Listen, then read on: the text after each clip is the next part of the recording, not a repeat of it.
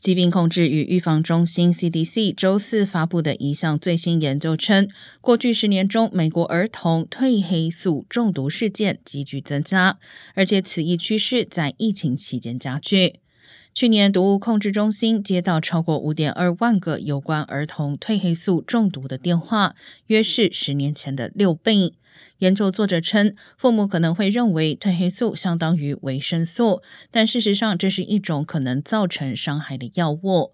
褪黑素可以帮助控制身体睡眠周期。二零一六年至二零二零年期间，销量增长了百分之一百五十。